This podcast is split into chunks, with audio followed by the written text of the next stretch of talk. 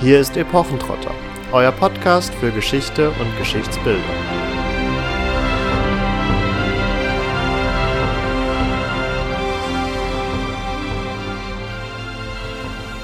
Von Rodrigo von Vivar ist gar großer Ruf erschollen, dass fünf König er besiegte, Könige des Morgenlandes, die er ihrer Haft entlassen, drin er sie gefangen hielt, drauf sie ihm Vasallen blieben und ihm den Tribut versprachen. Dort in Burgos war der König, welchen man Fernando nannte. Sinnend stand der Cid, bedenkend, wie so wenig Jahr erzähle, um zu rächen seinen Vater durch Lozanos Tod des Grafen. Dacht an jene fürchterlichen Bande seines mächt'gen Gegners, der zu Freunden im Gebirge tausend Asturianer hatte sah, wie in des Reiches Ständen Königs von Leon, Fernandos, seine Stimme galt als erste, und im Krieg sein Arm als bester. Doch er achtet alles dieses wenig, denkt er der Beschimpfung, jener ersten Lein Calvos Blute jemals angetan. Recht verlangt er nun von Himmel, von der Erde Raum zum Kampfe, von dem Vater die Erlaubnis, von der Ehre Kraft des Armes. Achtet nicht der zarten Jugend. Damit hallo und herzlich willkommen zu einer neuen Folge Epochentrotter. Spanien im 11. Jahrhundert. Das Sultanat der Araber ist zerbrochen und wir haben es fortan nur noch mehr mit Kleinkönigreichen, den sogenannten Taifa-Königreichen, zu tun. Die Christen wurden bereits im 8. Jahrhundert nach Christus, also vor zwei bis 300 Jahren, relativ zurückgeworfen und die aus Nordafrika eindringenden Muslime drangen auch bis ins heutige Frankreich vor, wo sie unter anderem in den Schlachten von Tours und Poitiers besiegt worden sind und zurückgeworfen wurden. In der Folge ergibt sich ein instabiles Machtgleichgewicht auf der iberischen Halbinsel und mit dem Zerfall dieses Sultanats, aber auch mit der Konsolidierung der christlichen Reiche im heutigen Nordwesten Spaniens setzt ein Prozess ein, der später als Reconquista, als Rückeroberung tituliert werden wird, auch wenn in dieser Zeit noch niemand wirklich den Begriff in den Mund nimmt. Wir sind bei El Cid und diesem spanischen Nationalhelden, anders kann man es, glaube ich, nicht formulieren, werden wir uns heute beschäftigen, unter anderem und vor allem wegen der neuen Amazon Prime Serie, die seit dem 18. Dezember auf dem Streamingdienst verfügbar ist. Aktuell laufen dort von dieser spanischen Produktion fünf Folgen, die ungefähr jeweils eine Stunde Laufzeit haben und sich vor allen Dingen mit den frühen Jahren des El Cids, den wir auch genauer vorstellen werden, beschäftigen. Im Internet kursiert hier und da, dass es sich insgesamt um zehn Folgen handelt. Aktuell sind nur fünf abrufbar und ich konnte, um ehrlich zu sein, keine zuverlässigen Informationen dazu finden, warum teilweise von zehn Folgen die Rede ist.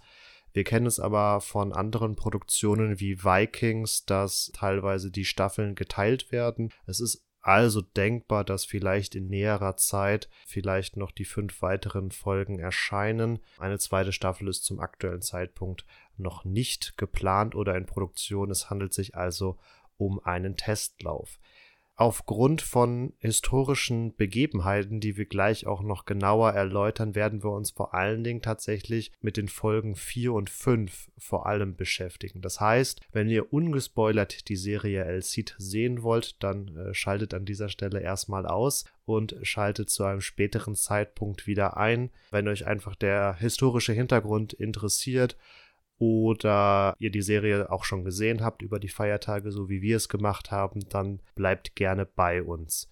Katharina hat uns wieder mit einem Zitat begrüßt, um das direkt zu behandeln. Was hast du uns denn vorgelesen?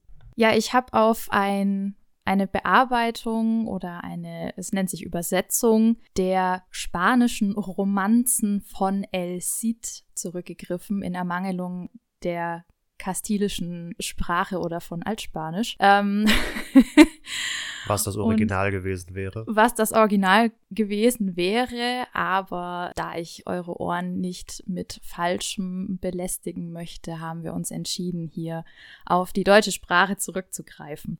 Das Zitat ist nicht zusammenhängend. Ich habe hier ein paar Passagen herausgegriffen, die Namen schon mal ein bisschen fallen lassen. Also Rodrigo von Vivar oder Rui von Vivar ist der Protagonist, der dann auch El Cid genannt wird. Der kam hier schon vor, König Fernando kam schon vor und es wurde auch schon ein bisschen deutlich, dass es im Weiteren um eher Verlust und eher Gewinn geht und immer so ein Bestreben, sich zu beweisen und wieder in die Gunst des Königs zu kommen, die zwischenzeitlich eben verloren geht.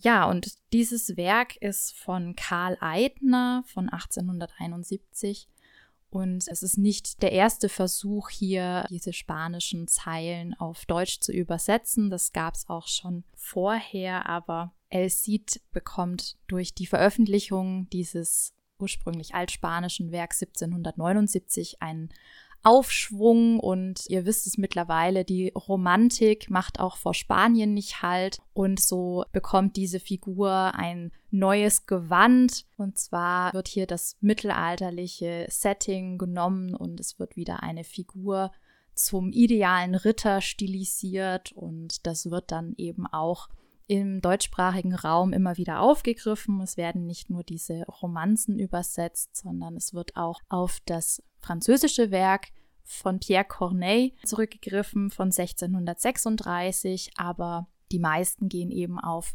diese etwas lose gesammelten, auf ähm, auch unter anderem Chroniken zurückgehenden spanischen Zusammenstellungen zu El Cid zurück. Das quasi also als eines der Werke, die dafür gesorgt haben, dass der hier als Protagonist dienende El Cid im spätestens 19. und frühen 20. Jahrhundert zu einem Nationalhelden wurde, der sich auch nicht vor Richard Löwenherz oder Robin Hood hätte verstecken müssen. Im deutschen Kontext haben wir tatsächlich zu der ganzen Thematik ja auch schon mal eine Folge gemacht gehabt. Da könnt ihr auch noch mal reinhören. Ja, und El Cid ist erstaunlicherweise ein Held, der eine lange Tradition hat. Also es reißt eigentlich nie wirklich ab.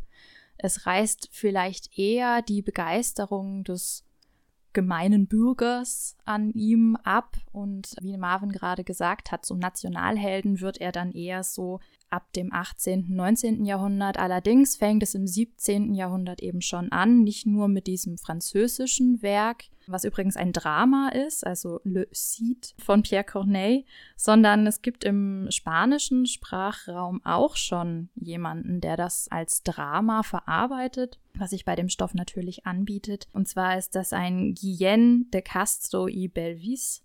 Und das ist einer der bedeutendsten Dramatiker des Siglo de Oro, also des goldenen Zeitalters in Spanien. Und das Werk heißt Las Mocedades del Cid, also die Jugendtaten des Cid.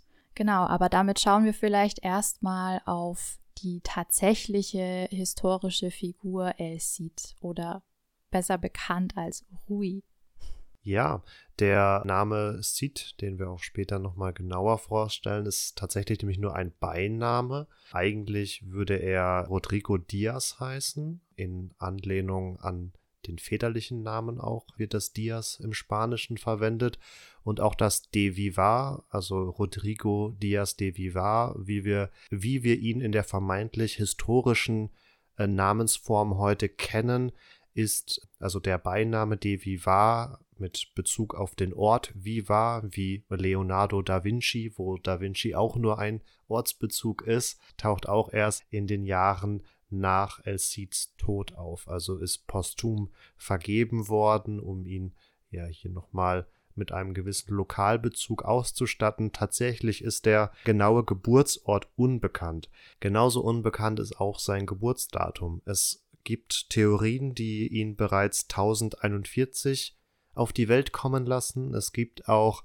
Quellen oder Theorien besser, die ihn erst 1057 das Licht der Welt erblicken lassen. Ein Geburtsdatum zwischen 1045 und 1050 ist als wahrscheinlich anzunehmen. Auch nochmal hier vorab, wir gehen davon aus, dass es von der Serie doch noch mehr Content geben wird, weswegen wir jetzt uns vor allen Dingen auf die frühen Jahre beschränken werden und den weiteren Lebenswandel von El Cid dann in weiteren Folgen, wenn weitere Staffeln erschienen sind oder wenn wir uns auch mit anderen ja, popkulturellen Adaptionen des Stoffes beschäftigt haben. Da gibt es nämlich durchaus noch das ein oder andere. Dann würden wir nochmal genauer darauf zurückkommen. Und in dieser Beschäftigung mit der Jugend von El Cid, beziehungsweise auch von den dann am Königshof lebenden Kindern, Söhnen und Töchtern des Königs Fernando. Daraus resultiert auch, dass wir uns gleich vor allen Dingen mit den Folgen 4 und 5 beschäftigen werden, weil hier erstmals in der Serie überhaupt historische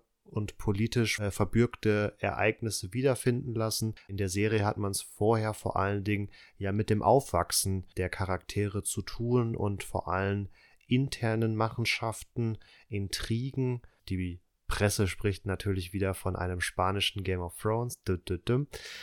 Ist das ist alles sehr schwer greifbar und wir haben, wir sehen jetzt schon an El Cid äh, selbst, wo wir nicht das Geburtsdatum und nicht den Geburtsort kennen, dass wir eine relativ schlechte Überlieferungslage haben und für die weiteren wichtigen Charaktere, vor allen Dingen die Kinder des Königs, lässt sich eigentlich ähm, dasselbe festhalten, wie wir gleich auch noch sehen werden. Wir wissen über den Cid noch, dass sein Vater gestorben ist, etwa um das Jahr 1058 nach Christus. Und in der Folge kommt er an den Hof des Königs, wo er ja angeblich den Quellen nach auch mit dessen Sohn Sancho, der der älteste Sohn Fernandos oder Ferdinands im Deutschen ist, erzogen wird. Allerdings halte ich das je nachdem schon fast für ein bisschen fraglich, denn die Geburt von Sancho wird ungefähr auf das Jahr 1038 festgelegt. Auch da wissen wir es nicht genau, aber mit der, sage ich mal, gängigsten Theorie hätten sie dann eine Differenz von sieben bis zwölf Jahren und Katharina, du hattest dich beim Schauen der Serie ja schon ein wenig über ja die höfische Erziehung beschwert. Was hat dich denn da gestört und warum lässt sich damit vielleicht erklären, warum hier die beiden nicht unbedingt gleichzeitig oder zusammen erzogen wurden? Ja, es klingt in deiner Frage ja quasi schon an. Die Praxis ist ja üblich, dass man für Serien, wo eigentlich 14- bis 20-Jährige dargestellt werden, gerne Schauspieler nimmt, die schon jenseits der 25 oft sind, weil das aus drehpraktischen Gründen, Sexszenen etc. praktikabler ist und auch, weiß ich nicht, einfach halt üblich ist, keine Ahnung.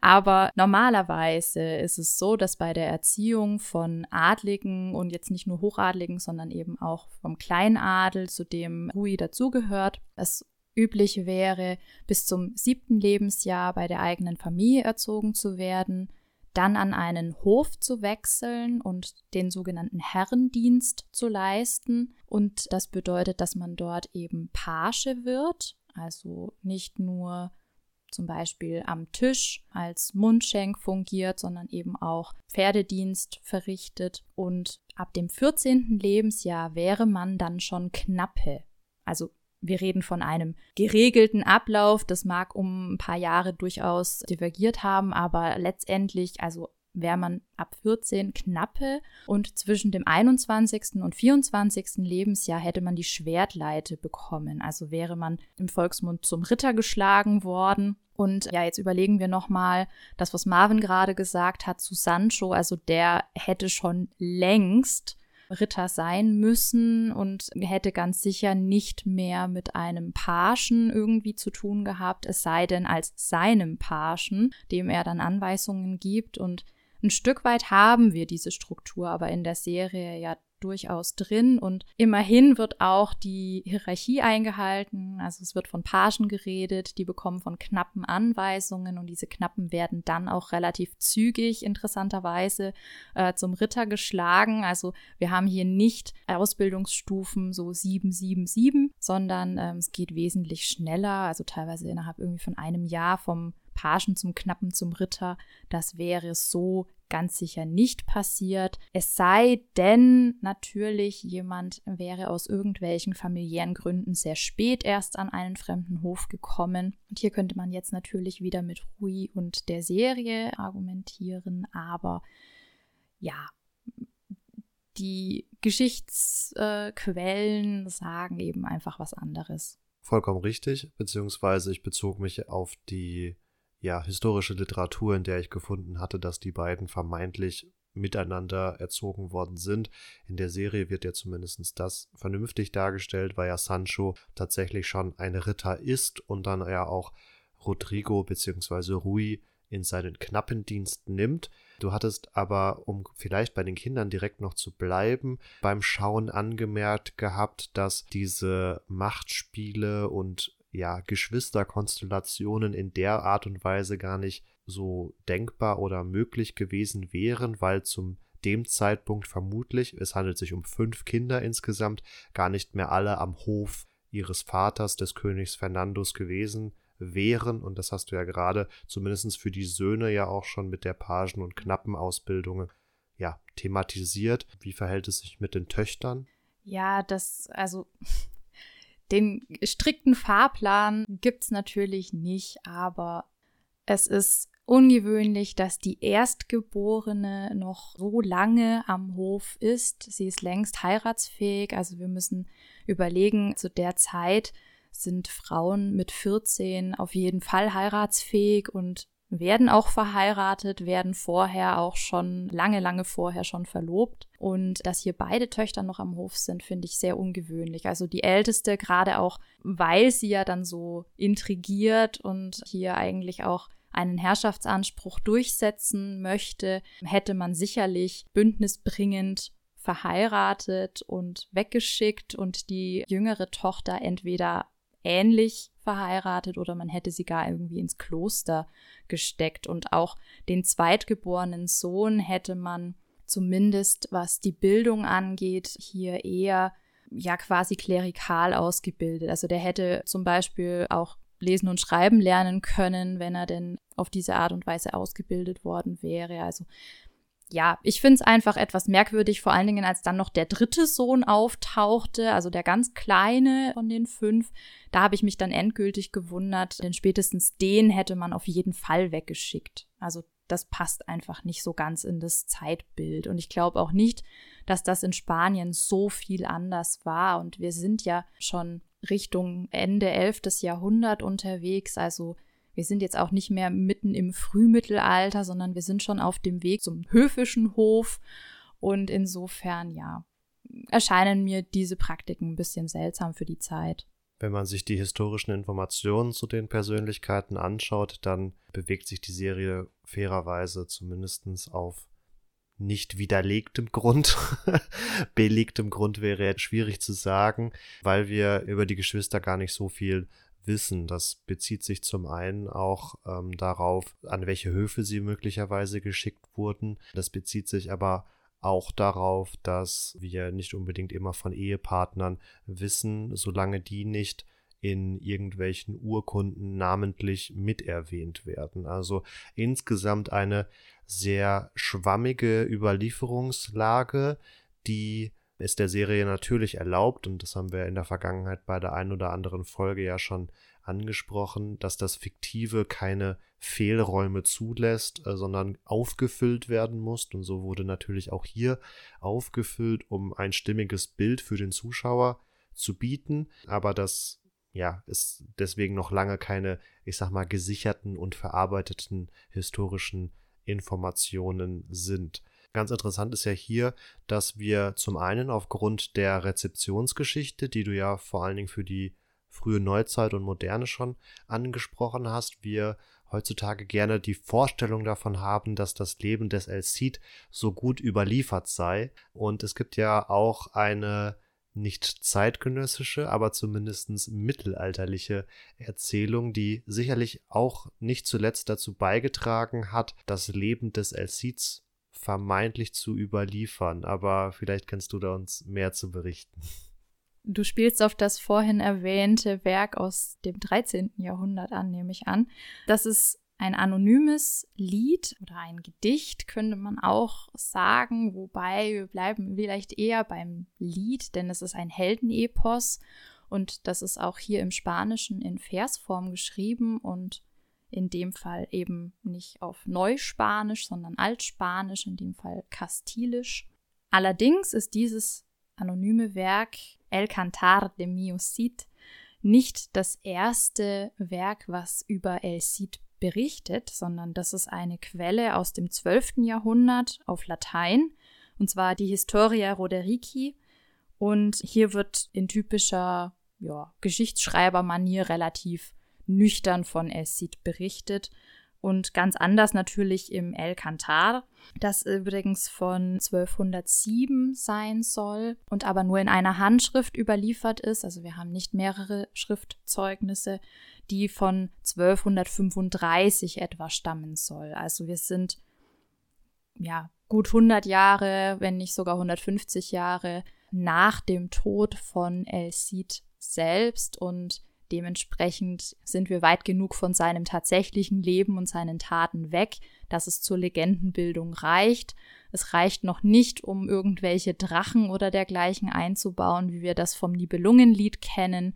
Das geht aber auch viel, viel weiter zurück, bis in die Völkerwanderungszeit und wurde dann immer weiter angereichert. Und da sind dann solche heute eher mythisch anmutenden Elemente wesentlich leichter einzubauen, als wenn das Volksgedächtnis, also da, sich noch daran erinnert, wer El Cid gewesen ist. Und ja, so haben wir hier eher eine Verklärung zum idealen Ritter, der die typischen Tugenden des 12. und 13. Jahrhunderts verkörpert und dementsprechend eben auch wirklich hier inszeniert wird, auch in ein relativ striktes Strukturkorsett gepackt wird, das ja quasi eine Wellenbewegung darstellt. Er verliert seine Ehre, er erlangt sie zurück, er steigert sie, er verliert erneut seine Ehre, er erlangt sie zurück, steigert sie, Ende.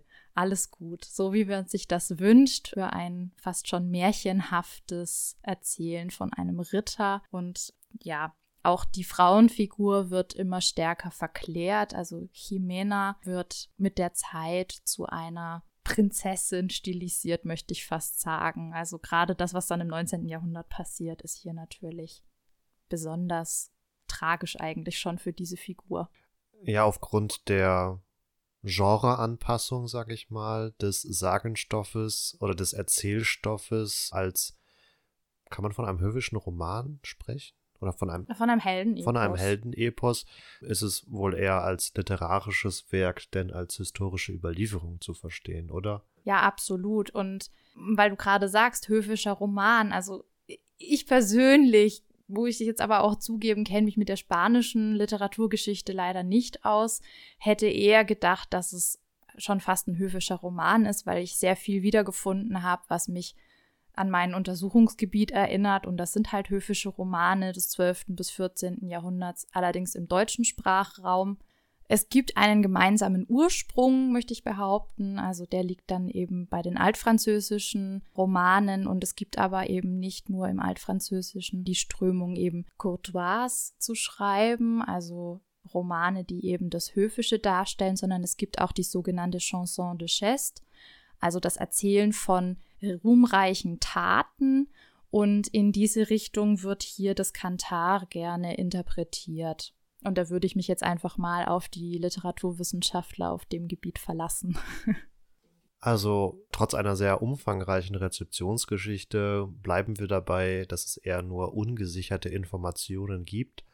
Und in der ähm, vierten Folge der aktuellen Staffel kommt es unter anderem zu der Schlacht von Graus, und in der fünften Folge stirbt dann auch König Fernando. Wir haben damit, wie schon eingangs erwähnt, erstmals historisch greifbare Ereignisse, die uns auch generell erlauben, sage ich mal, das Setting überhaupt erst zu verorten. Vorher hätte es auch in Anführungsstrichen einfach eine x-beliebige hochmittelalterliche Szenerie sein können, ähm, weil es sich vor allen Dingen halt an einem Hof abspielt und so auch an anderen Höfen Europas hätte geschehen können.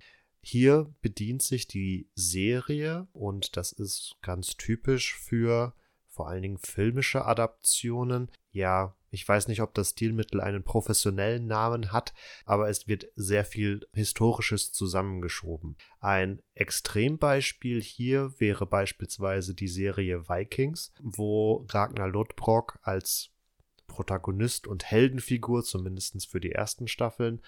Ähm, ups, das war ein Spoiler. ähm, ja, quasi alles Relevante der sogenannten Wikingerzeit innerhalb von einem Menschenleben erlebt, obwohl das sich teilweise über zwei Jahrhunderte hingestreckt hat. Und hier haben wir das in einem kleineren Maßstab, in einem kleineren Setting, denn relativ kurz auf die Schlacht von Graus folgt auch der Tod Fernandos, beziehungsweise kurz vorher die Erbteilung, die zumindest in der Serie genutzt wird, um den intriganten Grafen davon abzuhalten, selbst ja, die Königskrone zu erlangen. Also insgesamt drei Ereignisse, die zumindest so vermittelt ist, die Serie binnen weniger Wochen auf jeden Fall stattfinden. Tatsächlich spielte sich aber diese ganze Szenerie über den Zeitraum von zwei Jahren ab und es ist auch fraglich, inwieweit das Ganze in einem direkten Zusammenhang stand. Hier wird es ja so ein wenig dargestellt, als wenn natürlich auch vermutlich ein Giftanschlag auf den König stattfindet, ähm, aber er natürlich auch noch mal ein wenig in seinem Lebenswillen gebrochen wird, als er vom Tod seines Bruders erfährt, der historisch gesehen übrigens auch nur sein Halbbruder ist, aber gut. Und dass diese Erbteilung oder dieses Testament in gewisser Art und Weise dann vor allen Dingen aus genannten Gründen gemacht wird und weil der Tod des Königs unmittelbar bevorsteht. Historisch gesehen verhält es sich dann ein wenig anders, denn wenngleich im Jahr 1063 diese Schlacht von Graus stattfand, in der auch der Halbbruder Ramiro, der König von Aragon, wirklich stirbt und hier bedient sich die Serie einer oder sie lässt sich zumindest inspirieren von einer arabischen Überlieferung, nach der ein als christlicher Ritter verkleideter Maure unter den christlichen Rittern eben an der Schlacht teilgenommen hat und den Ramiro mit einem Lanzenstoß aufs Auge getötet haben soll. Und ähm, auch wenn der hier tötende Maure nicht als christlicher Ritter verteidigt ist, haben sie zumindest diesen Überraschungsmoment adaptiert und auch die Überlieferung, dass er durch einen Lanzenstoß ins Gesicht getötet wurde.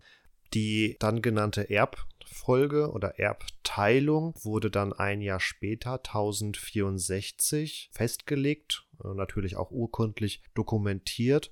Und anders als es die Serie vermitteln möchte, war vermutlich nicht unbedingt eine Intrige des Grafen Flein von Leon dafür verantwortlich. Es gilt natürlich wieder schlechte Überlieferungslage. Wir haben nicht immer die direkte Motivation, die dahinter steht, überliefert. Aber es kann dennoch festgehalten werden, dass sich Fernando als König durchaus an einer gewissen Tradition seiner Dynastie oder auch Spaniens generell orientiert hat, denn auch er war der jüngste Sohn seines Vaters und hat in der Erbteilung dann nur einen Teil des Erbes bekommen, während der älteste Bruder den größeren Teil bekommen hat.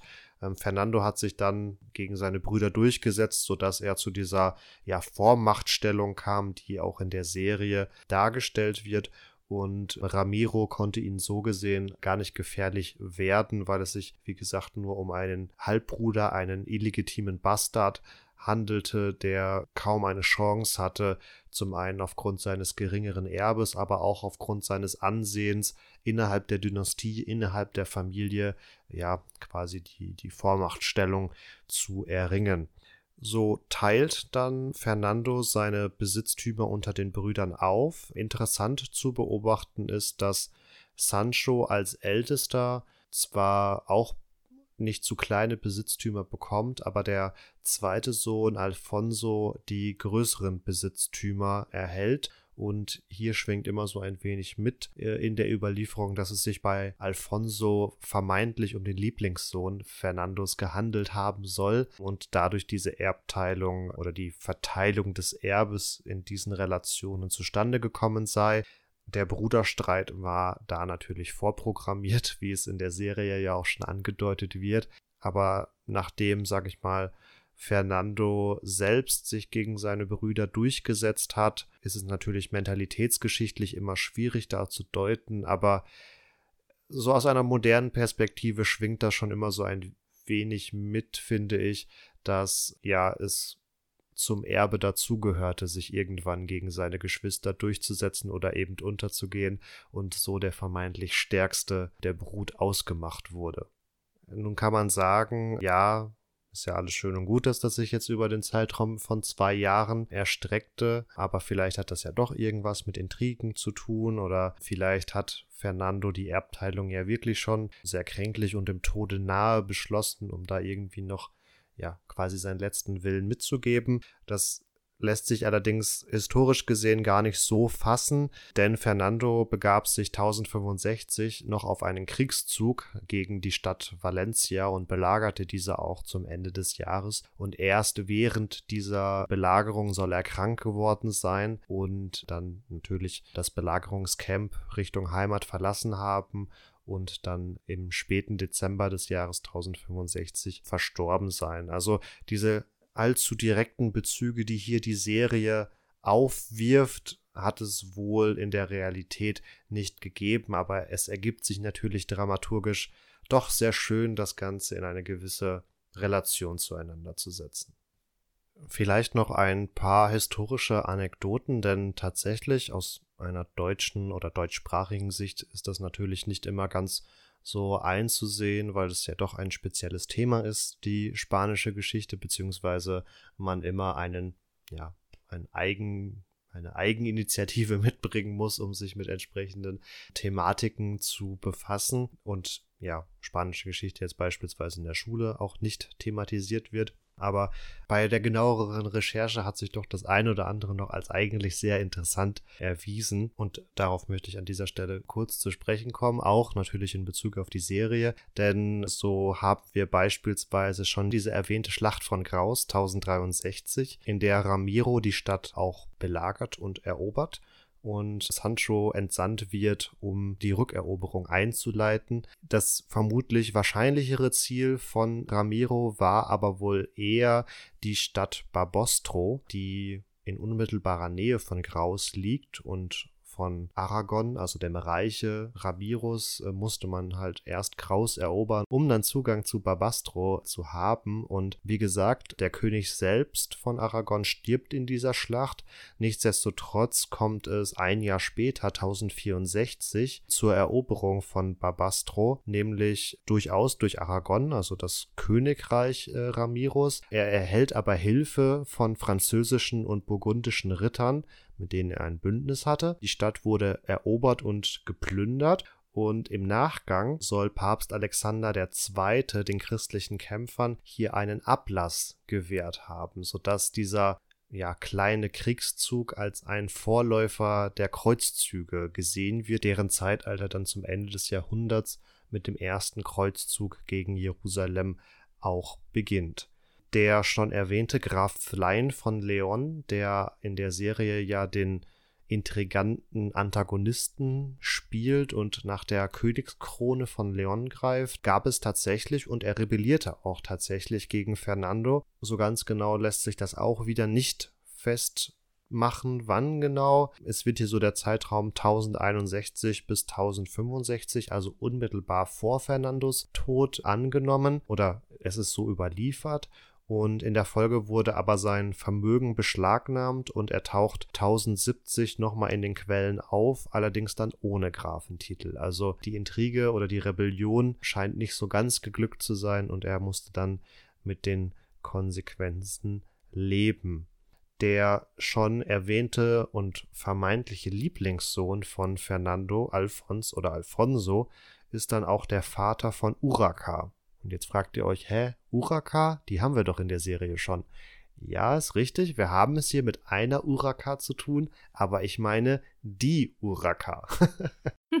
Tatsächlich ein ziemlich großer Unterschied, was so die Bedeutung für die Geschichte angeht, oder nicht? Ja, denn die in der Serie auftauchende Uraka als Schwester von Alphons und von Sancho hatte zwar auch eine Stadt geerbt, über die sie frei verfügen und herrschen durfte, und sie hat wohl auch weiterhin mitgewirkt in diesem Geschwisterstreit.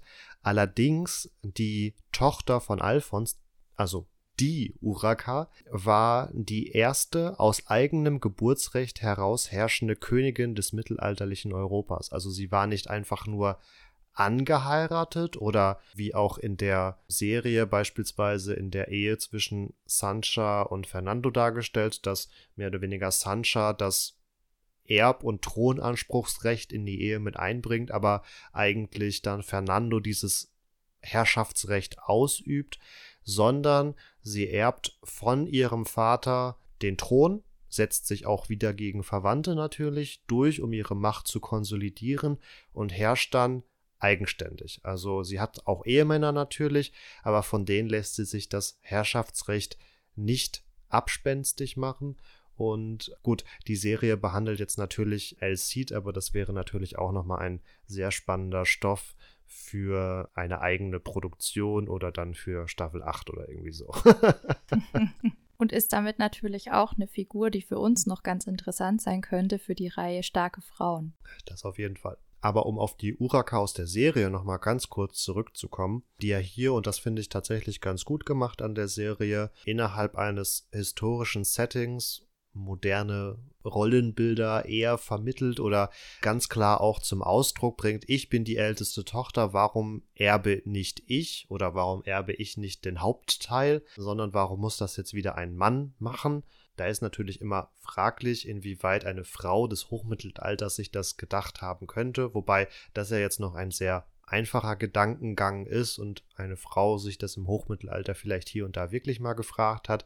Nichtsdestotrotz schafft es die Serie hier eher modernere ja, Vorstellungen oder Bilder in das historische Setting zu verarbeiten, ohne dass es allzu anachronistisch wirkt, was finde ich persönlich recht gut gelungen ist.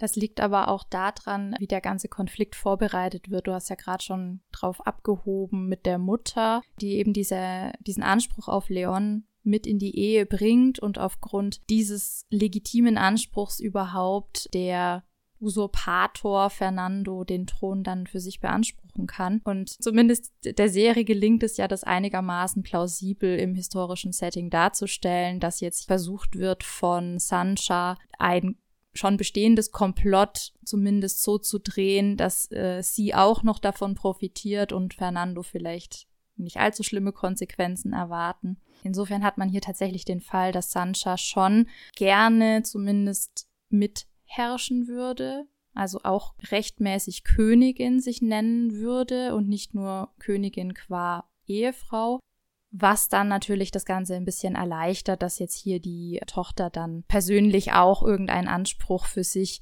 reglementieren möchte. Also das erscheint zumindest logisch. Und insofern muss ich dir recht geben, dass es nicht aufgesetzt wirkt und auch ausnahmsweise mal eine Serie ist, wo jetzt nicht der Eindruck entsteht, die Frauen müssen quasi an die Position der Männer treten, um mitsprechen zu können. Und das finde ich hier durchaus ganz, ganz gut gelöst.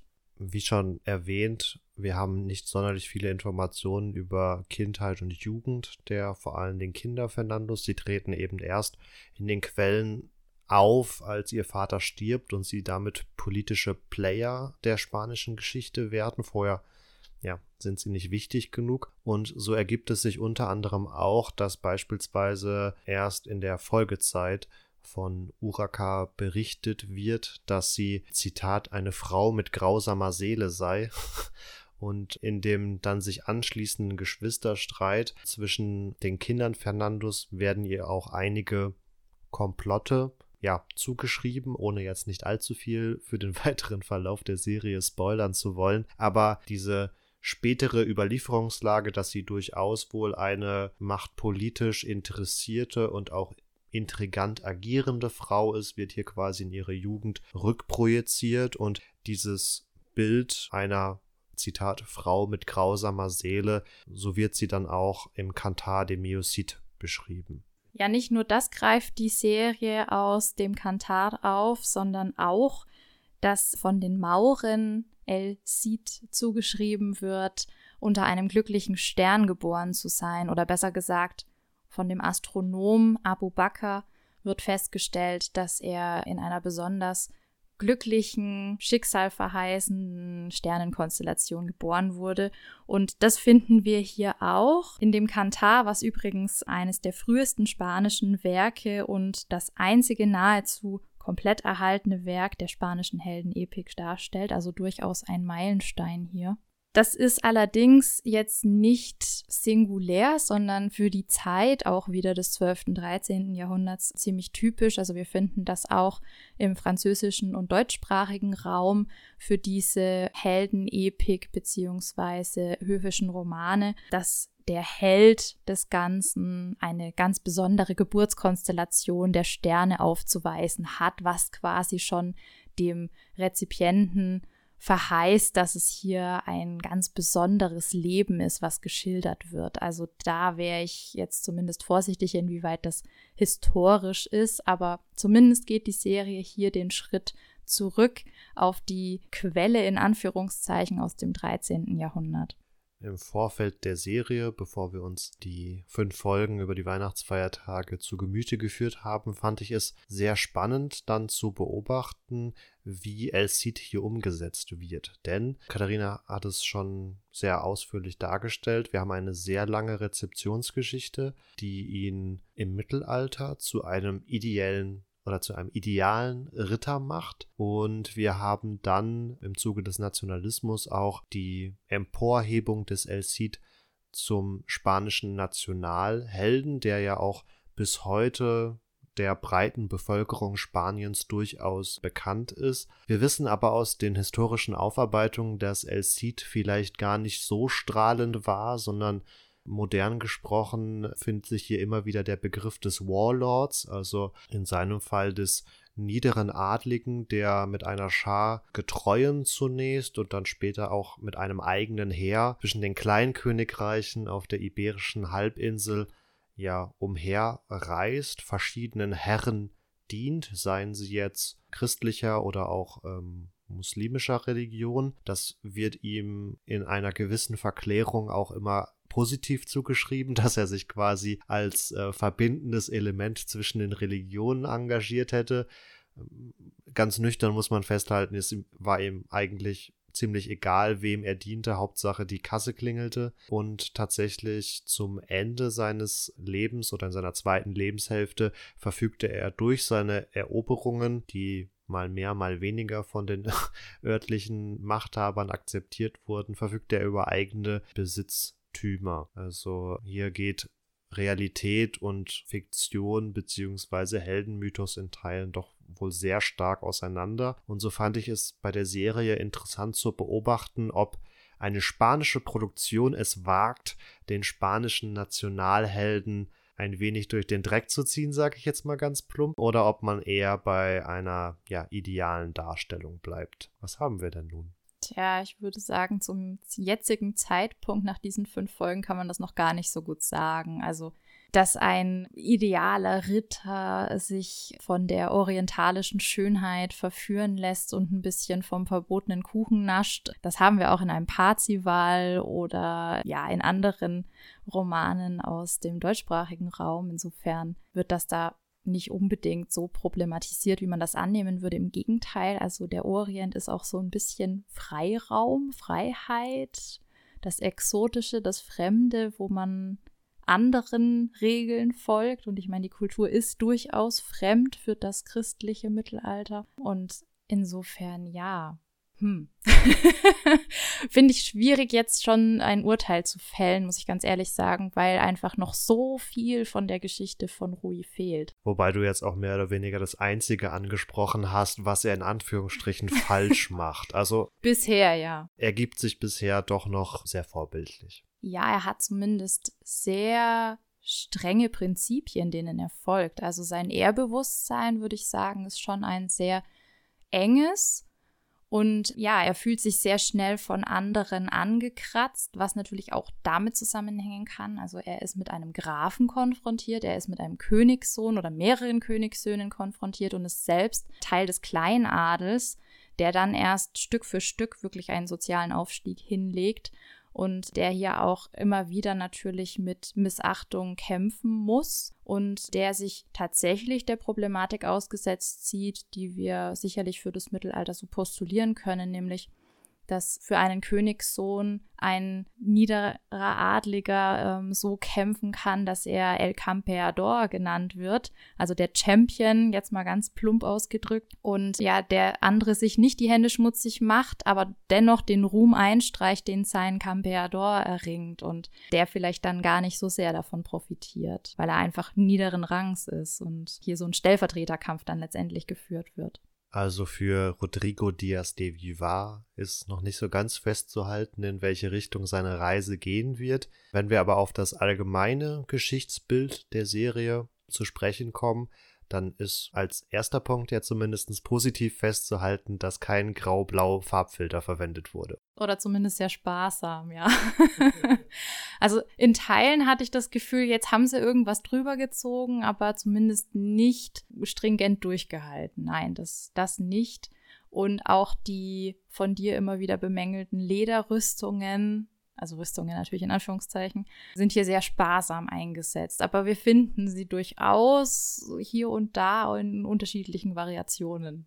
In vermeintlich historischer Manier wurden ja hier tatsächlich vor allem Kettenhemden bzw. Kettenpanzer besser eingesetzt, weil sie ja den ganzen Körper mit diesem Ringgeflecht bedecken. Hier muss allerdings das ist dann vielleicht Kritik auf höherem Niveau, weil man sich eigentlich schon darüber freuen sollte, dass zumindest der Rüstungstypus mal stimmt.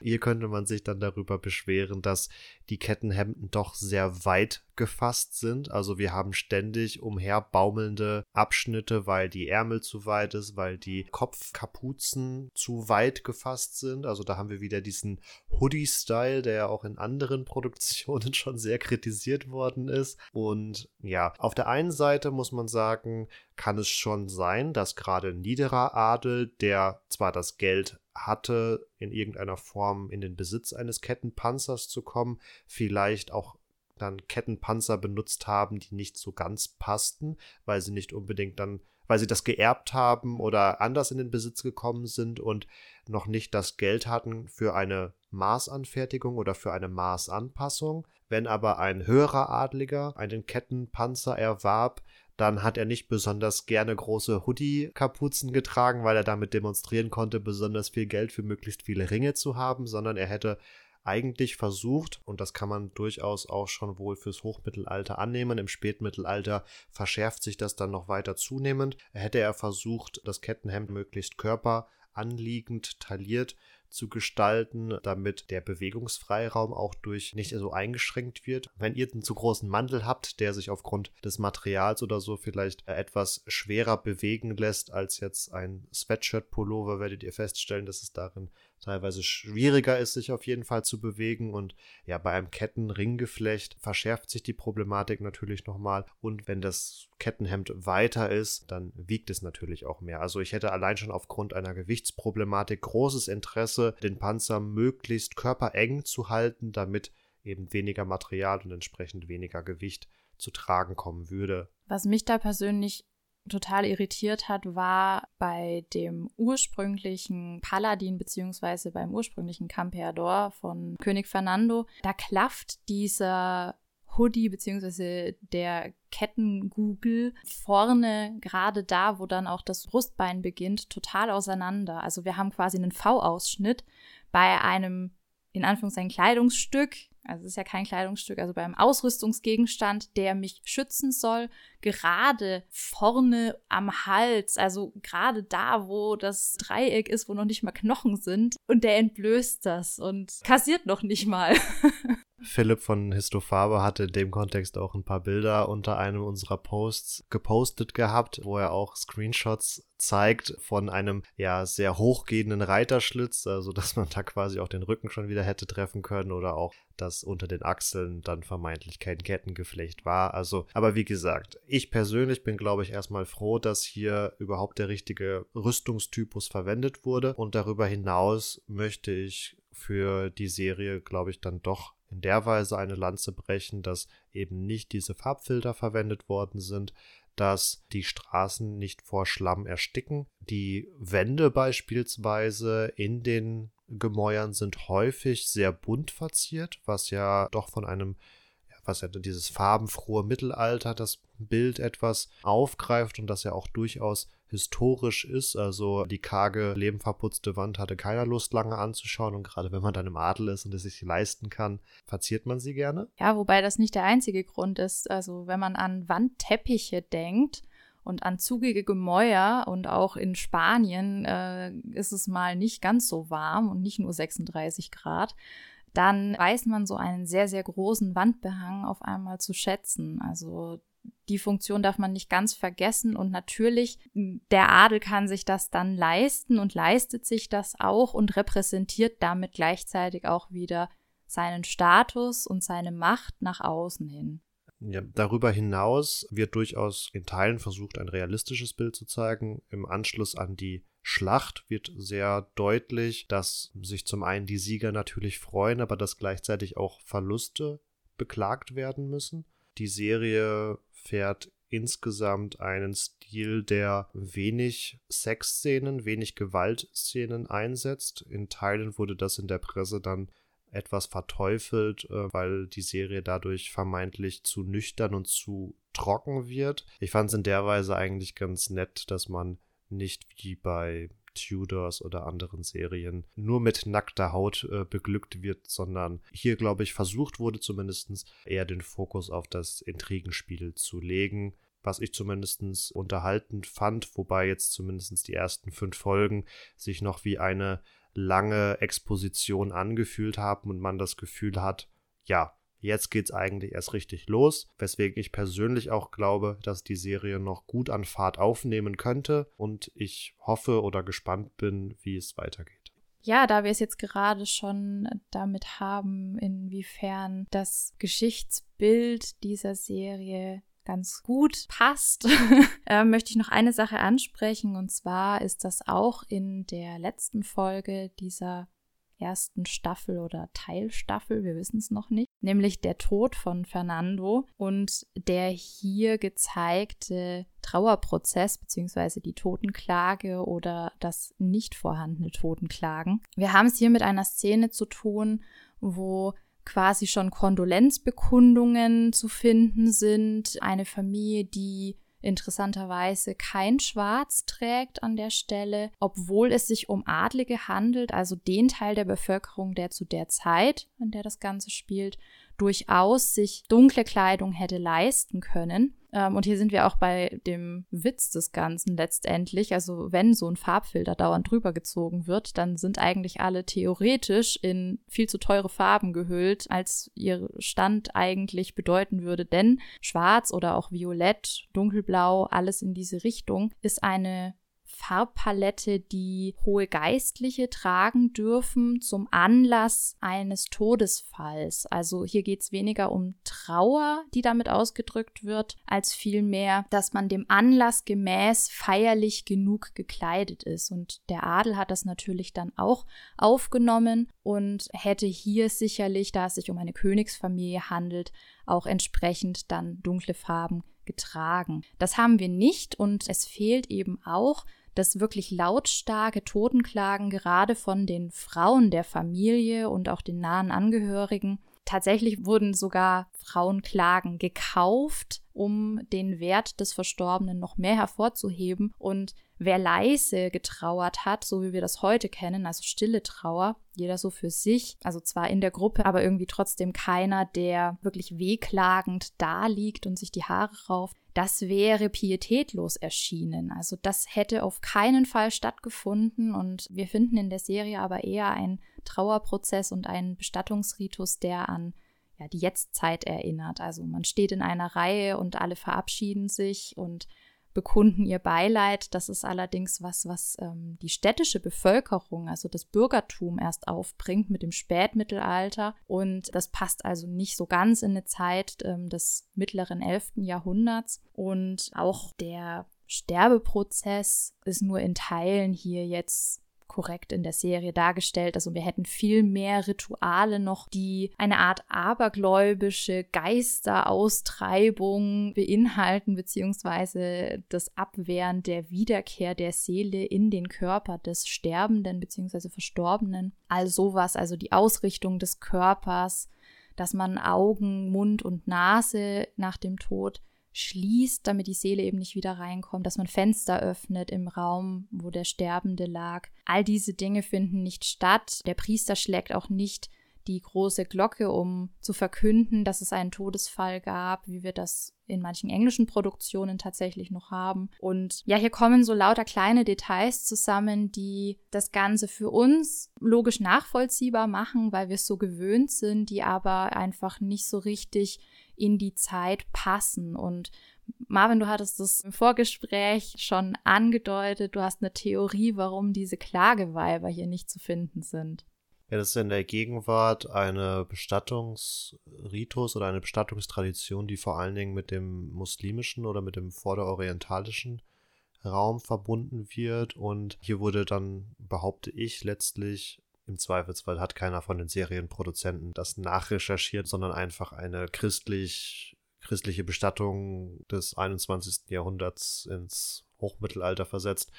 Aber selbst wenn man es gewusst hätte, hätte man es, glaube ich, nicht gemacht, eben wegen dieser heutigen Konnotation oder Verbindung eben mit dem muslimischen Raum. Und ja, das hätte, glaube ich, hier auf den Zuschauer dann doch eher befremdlich gewirkt, weswegen man es zum einen nicht gemacht hätte. Also da muss man ja sowieso immer schauen, dass eine historische Serie fremd genug ist, um interessant zu sein, aber nicht zu fremd ist, um quasi keine Anknüpfungspunkte mehr für den Zuschauer zu haben. Als zweiten Punkt, und der ergibt sich tatsächlich hier aus dem konkreten Setting, hätte man es, glaube ich, nicht gemacht, weil El Cid und seine Zeitgenossen auf der iberischen Halbinsel viel Kontakt mit Muslimen hatten und die Produzenten im Zweifelsfall die Befürchtung gehabt hätten, dass hier vom Zuschauer eher es so wahrgenommen wird, als wenn dieser Brauch quasi von den Muslimen auf der iberischen Halbinsel von den Christen übernommen worden wäre, obwohl das ja gar nicht der Fall gewesen ist. Da wäre vielleicht auch dann eine falsche Transferleistung zustande gekommen. Hm. Ja, ihr merkt schon, also eigentlich wäre hier der Präsenzkultur des Mittelalters Rechnung zu tragen. Das geschieht aber nicht zugunsten vom modernen Rezipienten der Serie und ist damit auch durchaus vertretbar. Und wir wollen mit was Positivem aufhören. Und in diesem Kontext des Sterbens und Tods von Fernando gibt es durchaus auch Lichtblicke. Und zwar die Nachfolgeregelung, die du ganz am Anfang schon angesprochen hast, Marvin, die regelt er ja wirklich schon im Wissen, dass er sterben wird. Also das ist nichts, was er irgendwann zur Zeit seines Lebens beschließt, sondern das macht er im Angesicht seines Todes und das ist durchaus passend zum Totenritus und auch zum Sterbeprozess, der hier ganz fest mit dazugehört, sofern man sich des Sterbens bewusst ist. Und das ist Fernando hier und deswegen also versammeln sich auch Familie, Angehörige, Bedienstete und so weiter um ihn und er gibt dann bekannt, wie er sein Reich aufteilt, wie er das Ganze in Zukunft geregelt wissen will und gibt seinen Kindern hier auch noch einen Auftrag, so wie man das auch geschichtlich belegt finden würde. Also keine Niederschrift des Testaments, sondern eine Verkündung des letzten Willens. Genau, im Beisein von Zeugen und da man hier ja genug Priester etc. anwesend hat, besitzt man genug Augenzeugen und Ohrenzeugen in dem Fall, um das Ganze dann auch nicht anfechten zu können. Also keiner von den Kindern von Fernando im Fall der Serie könnte hinterher sagen, nein, nein, aber er hat ja das und das gemeint und das und das gesagt, denn es sind genügend Personen anwesend, um das zu gewährleisten. Und das ist was ganz Wichtiges, denn im Mittelalter, es kann halt nicht jeder lesen und schreiben und deswegen ist es ganz wichtig, dass man verbalisiert und zeigt. Auch da nochmal mittelalterliche Präsenzgesellschaft oder besser vormoderne Präsenzgesellschaft. Aber das würde an dieser Stelle, glaube ich, dann doch zu weit führen. Deswegen freuen wir uns, dass ihr auch in dieser Woche zu einer weiteren Folge von Epochentrotter eingeschaltet habt. Wir würden uns natürlich tierisch freuen, wenn ihr auch wieder in der kommenden Woche, dann im neuen Jahr, mit dabei seid. Wir möchten uns an der Stelle ganz herzlich bei allen bedanken, die sich die Zeit genommen haben und unsere kleine Umfrage mitgemacht haben, die wir übrigens gesondert noch besprechen werden. Also ihr könnt euch das in unserem Feed rauspicken und gucken, beziehungsweise mal hören, was die anderen so für Vorschläge gemacht haben, wie wir uns in Zukunft noch verbessern können und welche Themen Vorschläge von den anderen noch kamen. Auch abseits der Umfrage sind wir natürlich jederzeit gespannt auf euer Feedback und auf eure Ideen. Dazu erreicht ihr uns unter anderem auf den sozialen Medien Facebook und Instagram unter Epochentrotter. Ihr könnt unsere Webseite besuchen epochentrotter.de und ihr könnt uns natürlich auch eine E-Mail schreiben an kontakt.epochentrotter.de. Da sind wir eigentlich jederzeit zu erreichen und freuen uns auf eure Rückmeldung. In diesem Sinne wünschen wir euch einen ganz schönen, guten Rutsch ins neue Jahr, der ja doch dieses Jahr etwas anders ausfallen wird, aber ich hoffe, ihr könnt mit ordentlich Krach und sei es aus eurer eigenen Kehle die bösen Geister vertreiben. Wir hören uns dann im neuen Jahr wieder. Ciao, ciao, macht's gut. Von mir auch einen guten Rutsch. Ich hoffe, ihr habt die Weihnachtstage gut mit Plätzchen und Nachschub an Glühwein verbracht. Wir hören uns. Macht's gut. Auf bald.